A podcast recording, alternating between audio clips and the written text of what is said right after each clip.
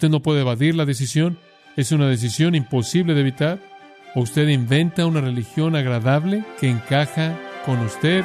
Usted toma la verdad de Dios y la acepta. Esa es la decisión que usted toma. Una da vida, la otra muerte.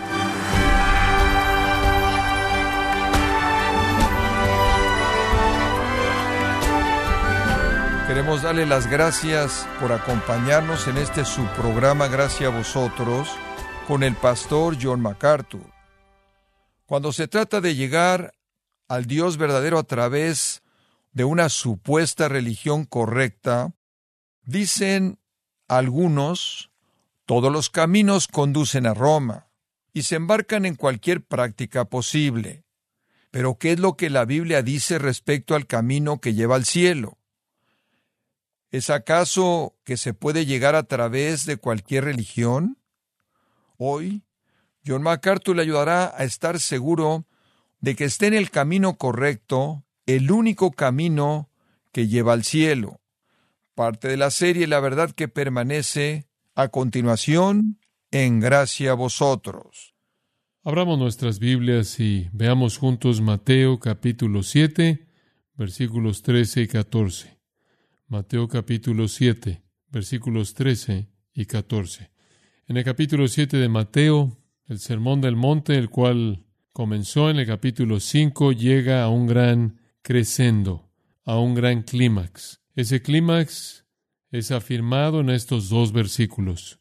El resto del sermón hasta el final del capítulo simplemente es una expansión de estos dos versículos.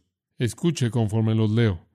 Entrad por la puerta estrecha porque ancha es la puerta y espacioso el camino que lleva a la perdición, y muchos son los que entran por ella. Porque estrecha es la puerta y angosto el camino que lleva a la vida, y pocos son los que la hallan. Esa es una afirmación provocadora por parte de nuestro Señor. Ese realmente es el punto hacia el cual Él ha estado concentrando toda la primera parte de este gran sermón maestro. Él lleva todo al clímax de una decisión, a una alternativa.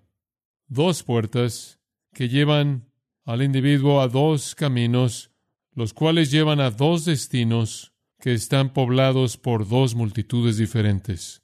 El Señor entonces se concentra en la decisión inevitable que tiene que ser tomada con respecto a aquello que Él ha estado diciendo. Alguien ha dicho de manera correcta que toda la vida concentra al hombre en las encrucijadas. Eso realmente es verdad. Desde el momento de nuestra vida, cuando tenemos la suficiente edad como para tomar una decisión independiente o cualquier decisión, la vida se convierte en una cuestión de toma de decisiones constantes. Diariamente tomamos decisiones de todo. Decidimos a qué hora nos vamos a levantar o si no nos vamos a levantar en la mañana. Lo que comeremos, vestiremos, a dónde iremos, lo que haremos. Constantemente la vida es cuestión de decisiones decidimos por dónde vamos a lo largo de la vida. Y entonces es apropiado decir que la vida consiste en el hombre en las encrucijadas. En últimas, inevitablemente hay una decisión final, una decisión que no solo determina el tiempo, sino una decisión que determina la eternidad. Esa decisión es de la que nuestro Señor habla en estos versículos, la única, la decisión definitiva. Ahora, el esfuerzo de Dios siempre ha consistido en llevar al hombre a tomar esa decisión definitiva. Siempre, siempre existe una opción, de tal manera que siempre hay una alternativa. Y la opción que es definitiva es la decisión que más le preocupa a Dios. Siempre hay una opción, de tal manera que siempre hay una decisión. Y la decisión que es definitiva es la decisión que más le preocupa a Dios. Por ejemplo, mediante Moisés, Dios confrontó a los hijos de Israel en el capítulo 30 de Deuteronomio y dijo esto, Mira, yo he puesto delante de ti hoy la vida y el bien, la muerte y el mal. Escoge pues la vida para que vivas tú y tu descendencia. Dios le dio al pueblo de Israel la alternativa definitiva, vida o muerte, bien o mal, y llamó a que tomaran una decisión. Josué, quien siguió a Moisés como líder del pueblo de Israel conforme entraron a la tierra prometida, en el capítulo 24 de Josué, en el versículo 15, dijo esto, Escoged este día a quién serviréis, si a los dioses de vuestros padres o implícito al Dios verdadero. En cuanto a mí y a mi casa, serviremos a Jehová. De nuevo, la decisión. Jeremías oyó a Dios decir en el capítulo 21, versículo 8, a este pueblo diréis, así ha dicho Jehová, he aquí he puesto ante vosotros el camino de vida y el camino de muerte. Elías, en el monte Carmelo, llamó a que se tomara una decisión. En Primero de Reyes, capítulo 18, versículo 21, él dijo, ¿por cuánto tiempo vacilaréis entre dos opiniones? Si Jehová es Dios, a él seguid. Si Baal, a él seguid. La decisión definitiva. En Juan capítulo 6 leemos que muchos siguieron a Jesús. Muchos se llamaron a sí mismos discípulos. Pero en Juan 6:66 dice que muchos de ellos se volvieron y ya no le siguieron más. Y Jesús dijo, ¿acaso queréis iros también vosotros? Y Pedro dijo, ¿a quién iremos? Tú y solo tú tienes palabras de vida eterna. Pedro expresó su decisión. Algunos se fueron y algunos se quedaron. Jesús, dijo Simeón, fue un niño nacido para el levantamiento y la caída de muchos. Jesús se vuelve la encrucijada del destino de todo hombre. La decisión es tomada en la encrucijada de Cristo, por así decirlo. Escoge la vida o escoge la muerte. Esencialmente eso es lo que Jesús está diciendo aquí, en Mateo 7, 13 y 14. Permítame sugerirle que hay dos cosas que usted no puede hacer con el Sermón del Monte. Una de ellas es, usted no puede simplemente quedarse de pie y admirarlo. Jesús no está interesado en flores para su ética. Jesús no está interesado en personas que únicamente quieren admirar las virtudes de la afirmación ética del Sermón del Monte. Jesús quiere una decisión que tiene que ver con el destino de usted. Creo que hay una segunda cosa que usted no puede hacer con el Sermón del Monte, y eso es empujarlo a algún mañana profético. No creo que Jesús está sugiriendo que esto es para alguna era futura lejana. Creo que Él está demandando una decisión ahora, en este tiempo. Yo creo que hay muchas personas que admiran la ética del Sermón del Monte. Eso no es lo que Jesús quiso. Y yo creo que hay muchas personas que toman las características del Sermón del Monte y sus demandas y las empujan hasta el reino futuro. No creo que eso es lo que Jesús quiso tampoco. Lo que Jesús demandó fue una decisión, un acto, una decisión definitiva que fuera tomada en ese momento y en esa ocasión en base a lo que él acababa de decir. Una decisión deliberada tiene que ser tomada. Cristo vino a traer un reino. Él era un rey. Él era el rey. Él era el rey de reyes. Y él vino con un reino que era único y especial y apartado y diferente de todos los reinos del mundo y los hombres no habrían entendido su reino a menos de que Él explicara sus principios y entonces en este sermón maestro Él ha expresado los principios de vivir en su reino y ahora Él nos da la decisión a entrar o quedarnos afuera de Él. Esa es la decisión que Él quiere que todo hombre considere. Él demanda una respuesta.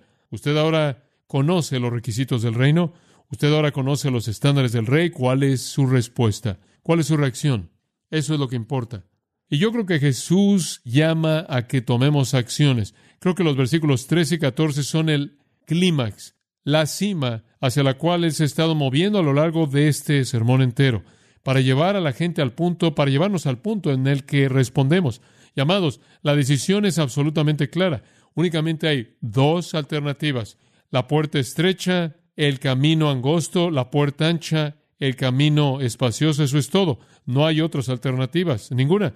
Ahora permítame añadir un comentario al margen. El contraste aquí, y quiero que entienda esto, de lo contrario nunca entenderé el pasaje. El contraste no es entre religión y paganismo. Y he oído a tantas personas usarlo de esa manera, que el camino angosto es el camino del cristianismo que va al cielo y el camino espacioso es la orgía de embriaguez que va al infierno. No es un contraste entre piedad y cristianismo y gente no religiosa, gente pagana masas abiertamente llenas de lujuria, impías, inmorales, que van camino al infierno con gusto. No es eso.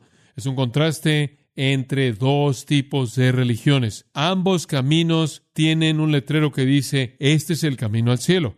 Satanás no coloca letreros en caminos que digan, este es el camino al infierno. Eso no engaña mucho.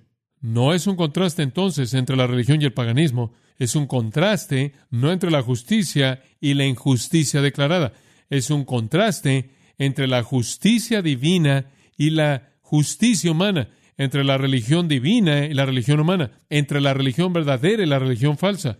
El problema de los fariseos se nos indica en Lucas 18:9, en donde dice que los fariseos confiaban en sí mismos como justos. Esa era su religión y no era adecuada. Todo hombre toma una decisión y la decisión es esta. O usted es lo suficientemente bueno por usted mismo o mediante su sistema para llegar al cielo o no lo es. Y usted se arroja en la misericordia de Dios mediante Cristo. Esos son los únicos dos sistemas de religión en el mundo. Ahora usted puede ver en el mundo diez mil nombres y términos diferentes religiosos, pero únicamente hay dos religiones en el mundo. Permítame recordarles, solo dos. Está la religión de mérito divino, Dios lo ha hecho todo en Cristo, y está la religión del mérito humano, nosotros hacemos algo de esto. Esta es la religión de gracia, esta es la religión de obras, esta es la religión de fe, esta es la religión de la carne, esta es la religión del corazón, esta es la religión de la parte externa. Los sistemas hechos por el hombre de religión están basados sobre el hecho de que realmente no necesitamos un Salvador. Tenemos la capacidad y la capacidad de desarrollar nuestra propia justicia. Simplemente denos un pequeño ambiente religioso, denos unas cuantas reglas, unas cuantas rutinas, algunos rituales y podemos producirlo por nosotros mismos. Esta es la religión del mérito humano y viene en multiplicidad de títulos diferentes, pero todo es el mismo sistema porque es producido por la misma fuente, Satanás mismo. Y él empaca en cajas diferentes, pero es el producto idéntico. Por otro lado, la religión de mérito divino es cristianismo y permanece por sí sola, aparte de las demás. De manera trágica, la mayoría de la humanidad está en el camino del mérito humano, creyendo que pueden alcanzar el plano más elevado de destino potencial debido a alguna capacidad innata mediante sus propias obras buenas y sus méritos buenos.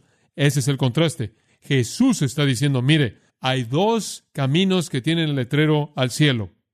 Uno es el camino estrecho comprimido de justicia divina. El otro es el camino espacioso de la justicia humana. Como puede ver, los judíos habían enseñado que podían llegar por sí mismos. Esa es la razón por la que era tan contundente cuando el apóstol Pablo dijo, por las obras de la ley ninguna carne será justificada a los ojos de Dios. Romanos 3. Y Pablo dijo, la ley vino para cerrar nuestras bocas y evitar que afirmáramos tener alguna justicia y condenar al mundo entero como culpable delante de Dios. La ley vino para mostrarnos nuestra pecaminosidad, pero cuando el hombre que se cree bueno en sí mismo, centrado en sí mismo, vio que era pecaminoso por la ley. Él no quiso enfrentar su pecaminosidad. Entonces hizo la ley a un lado, reinventó un nuevo sistema que acomodaba sus fallas y entonces en base al sistema hecho por los hombres, afirmó en su propia mente que él era justo. Eso es mérito humano. El enfoque primordial, el enfoque central del Señor en el Sermón del Monte es romper la espalda de ese tipo de sistema, mostrarles a lo largo de este sermón que ese sistema no sirve, que su perspectiva de todo está equivocada. Y el propósito entero del sermón es llevarlos a donde Él comenzó en el sermón. Bienaventurados los pobres en espíritu, bienaventurados los que lloran, bienaventurados los mansos, bienaventurados los que tienen hambre y sed de justicia. En otras palabras, Él comienza en donde Él quiere terminar, con gente que está quebrantada, con un espíritu de mendigos, llorando por su pecaminosidad total, mansos frente a Dios y su ley, y con un hambre y sed por aquello que saben que no tienen, pero que necesitan desesperadamente la justicia de Dios. Él quiere llevarlos de regreso a donde Él comenzó, a ese quebrantamiento por el pecado. Pero los fariseos nunca entendieron el mensaje. Digo, usted oye al fariseo en Lucas 18 y él ora, te doy gracias porque no soy como los otros hombres. Y él dijo, hago esto y hago aquello. Y a lo largo de esa oración nunca expresó una necesidad a Dios. Nunca una necesidad. Porque él nunca pensó que tenía una necesidad. Porque él era tan bueno como era. Y en la esquina está el hombre golpeándose el pecho diciendo, Dios, sé propicio a mi pecador. Jesús dijo, ese hombre se fue a casa justificado, no el otro.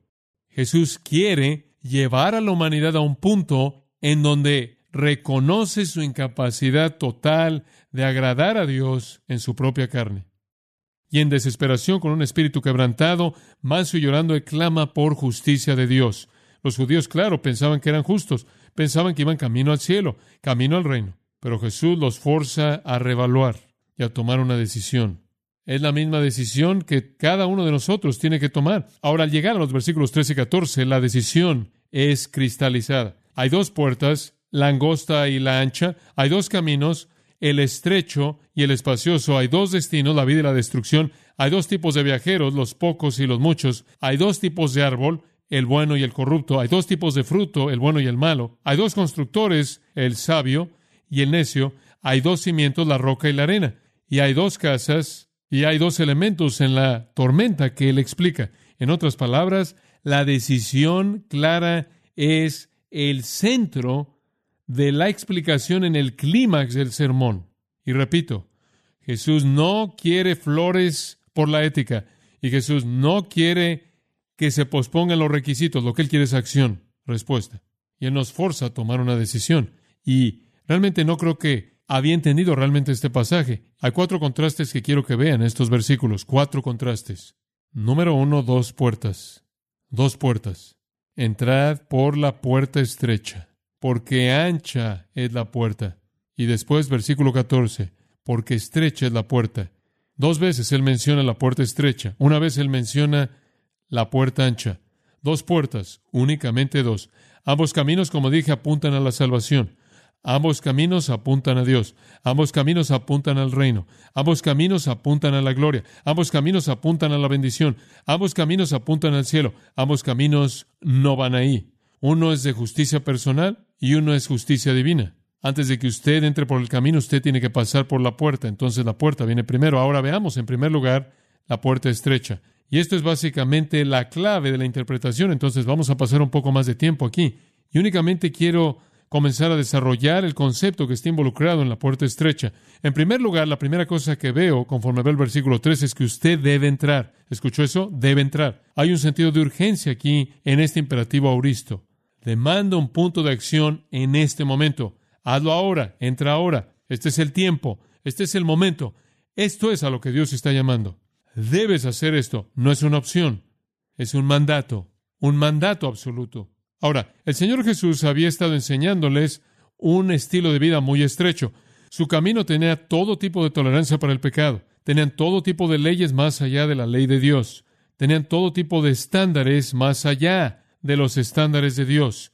Ellos habían inventado un sistema que era hecho por los hombres y llegaba a muchas áreas de la vida y todas estas cosas eran parte de su sistema. Y Jesús dijo, tienes que deshacerte de eso, tienes que deshacerte de eso, esto es, esto es. Y Él lo hizo más y más estrecho hasta que cuando llega al capítulo 7, versículo 12, Él les había presentado un enfoque de vivir la vida para la gloria de Dios que era muy refinado y confinado. Y entendieron que era un camino muy estrecho, muy bien delineado. Y Jesús habló, dijeron al final del capítulo, como quien tiene autoridad. Él no arrastró todas las cosas de los rabinos, él simplemente habló de asuntos específicos y entonces entendieron lo que dijo. Comparado con su sistema era muy estrecho, muy limitado. Y Jesús dice, debes entrar por este camino angosto. Si vas a estar en mi reino, tienes que venir en estos términos. Él demandó acción inmediata. Es un mandato absoluto sin alternativa.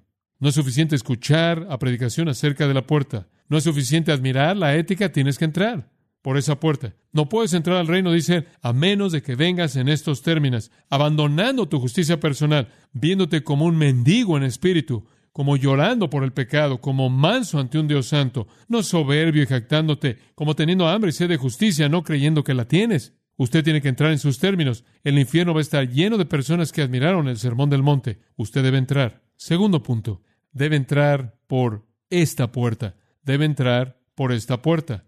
Entrad por la puerta estrecha. Él dice, hay una puerta ancha, pero él no le dice a usted que entre por ahí, porque lleva la destrucción. Usted debe entrar. Usted no puede quedarse de pie y admirarla. Tiene que entrar. Y si usted va a estar en el reino, tiene que entrar por esta puerta. Ahora, eso es muy estrecho, ¿no es cierto? Digo, eso está muy limitado. La gente dice, tú sabes, el cristianismo no da lugar para nadie más. Eso es exactamente correcto. No hacemos eso porque somos egoístas o porque somos soberbios o porque nos elevamos. Hacemos eso porque eso es lo que Dios dijo. Si Dios hubiera dicho que hay 48 caminos de salvación, predicaría los 48, pero no los hay. En ningún otro hay salvación porque no hay otro nombre bajo el cielo dado a los hombres por el que podamos ser qué? Salvos. No hay otro nombre, Jesús. Hechos 4:12. Yo soy el pan de vida. Yo soy el camino, la verdad y la vida. Yo soy la puerta. Si alguno entrare de alguna otra manera, es un ladrón. Juan 10. Porque hay, 1 Timoteo 2, un mediador entre Dios y los hombres. Cristo Jesús hombre, solo uno no hay otro nombre. Cristo y Cristo únicamente. Es así de estrecho, es así de limitado. No hay alternativas. Usted debe entrar mediante un acto de la voluntad, un acto de fe, debe entrar en los términos de Dios mediante la puerta señalada por Dios. Y Cristo es esa puerta. Él es ese camino. El Dios Santo tiene el derecho de determinar la base de la salvación y Él ha determinado que es Jesucristo y solo Él. Y así es. En tercer lugar, usted debe entrar. Usted debe entrar por la puerta estrecha y usted debe entrar solo. Usted debe entrar solo. Veo esto como implícito en el texto. Si usted estudia el término estrecha, usted entiende la idea de que es una puerta muy estrecha. De hecho, muchos comentaristas dirían que la mejor expresión de esto, de una manera contemporánea, sería un torniquete. Una de esas cosas por las que usted tiene que entrar totalmente solo, el metal está muy cercano y hay ahí un pequeño brazo que usted empuja y usted entra. Así es con la puerta estrecha. Usted no viene al reino de Cristo en grupos. Los judíos creían, oigan, estamos en el reino, todos estamos en el camino juntos, todos entramos juntos en base a el legado abrámico, en base a la descendencia judía, en base a la circuncisión. Todos estamos aquí juntos. Y creo que hay personas que piensan que están en el camino correcto al cielo, se metieron ahí cuando fueron a la iglesia. Vinieron a la iglesia, todos estamos en la iglesia, la iglesia entera entró junta.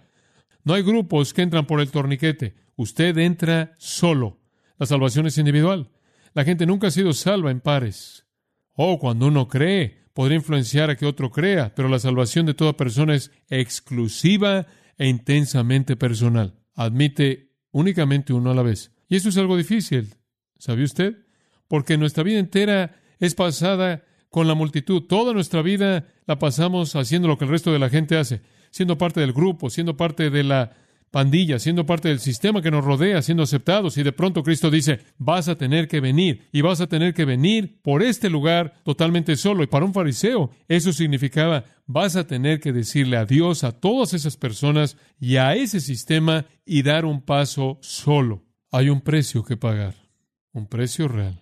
No es suficiente decir que eres descendiente de Abraham. No es suficiente regresar a tu circuncisión. No es suficiente decir nací en una familia cristiana, he estado en la iglesia toda mi vida. Usted no entra al reino en grupos.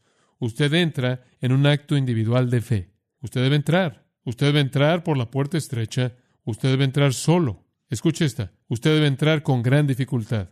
Con gran dificultad. Ahora sé que eso sacuda a algunas personas, porque oímos todo el tiempo que ser salvo es fácil. Lo único que tiene que hacer es simplemente creer, firmar ahí en la línea, caminar por el pasillo, levantar su mano, ir al cuarto de oración, lo que sea. Y lo hemos hecho fácil. Lo único es que cuando acabamos, la gente no está en el camino correcto porque no entraron por la puerta estrecha. Ahora, sin sacudirlo demasiado, creo que es muy, muy difícil ser salvo. ¿Oyó eso? Permítame mostrarle por qué. Dice al final del versículo 14, con respecto a la puerta estrecha y con respecto al camino angosto, pocos son los que ¿qué? la hallan. La primera implicación es que usted ni siquiera va a saber que está ahí a menos de que ¿qué? esté buscando. El profeta del Antiguo Testamento dijo, me hallaréis, dice Dios, cuando me busquéis con todo vuestro corazón. Yo no creo que alguien jamás se resbaló y cayó en el reino de Dios. Yo no creo que es fácil. Eso es gracia barata, creencia fácil. Ese es el enfoque de avivamiento. Levante su mano, camine por el pasillo, firme la tarjeta, está dentro. Bueno, sí creo. Creo en Jesús. Muy bien, eres parte de la familia. Pocos son los que la hallan. Implica que usted tiene que buscarla, que tiene que estarla buscando. Permítame dar un paso más hacia adelante. Observe conmigo Lucas 13 y le voy a mostrar un versículo que realmente lo va a sacudir. Lucas 13. Conforme Jesús en el versículo 22 Va por las ciudades y aldeas enseñando, llegó hacia Jerusalén. Como resultado de su ministerio, fue aparente para la gente que estaba con él que no todo el mundo estaba respondiendo como pensaban que deberían haberlo hecho. Siempre es difícil para nosotros entender por qué la gente no responde a Cristo. Y entonces uno de ellos le dijo en el versículo 23, Señor, ¿son pocos los que se salvan? Digo, fue su observación, que no muchas personas respondieron. Señor, ¿son tan solo unos cuantos? Y él les dijo, y él les dio la respuesta a la siguiente pregunta, la que ellos no hicieron. La respuesta a la primera pregunta fue sí. La siguiente pregunta habría sido ¿por qué? A lo cual la respuesta sería porque debes esforzarte por entrar por la puerta estrecha. Y la palabra esforzaos es agonizomai, de la cual obtenemos agonizar, la cual es usada en 1 Corintios 9:25 de un atleta agonizando por ganar una victoria, la cual es usada en Colosenses 4:12, de laborar apasionadamente, la cual es usada en la carta de Pablo a Timoteo en la idea capítulo 6 versículo 12 de pelear. En otras palabras, el Señor dice que es una agonía, es una lucha, se demanda un esfuerzo, una lucha por entrar por la puerta estrecha y hay muchos, en contraste a los pocos, que buscarán entrar pero no podrán. Ahora observe esto. Es difícil salvarse, Jesús dice, número uno, porque tienes que estar buscando. Y quizás hay muchos que están buscando, pero cuando descubren que cuesta esforzarse por entrar, no están dispuestos a hacer eso. Esa es una afirmación muy fuerte. Escuche, el cristianismo no viene al caminar por un pasillo. Usted no se convierte en un cristiano de alguna manera fácil y barata. En Mateo 11, versículo 12, la Biblia dice, el reino de los cielos sufre violencia y los violentos lo arrebatan. Hay casi una violencia en la entrada al reino.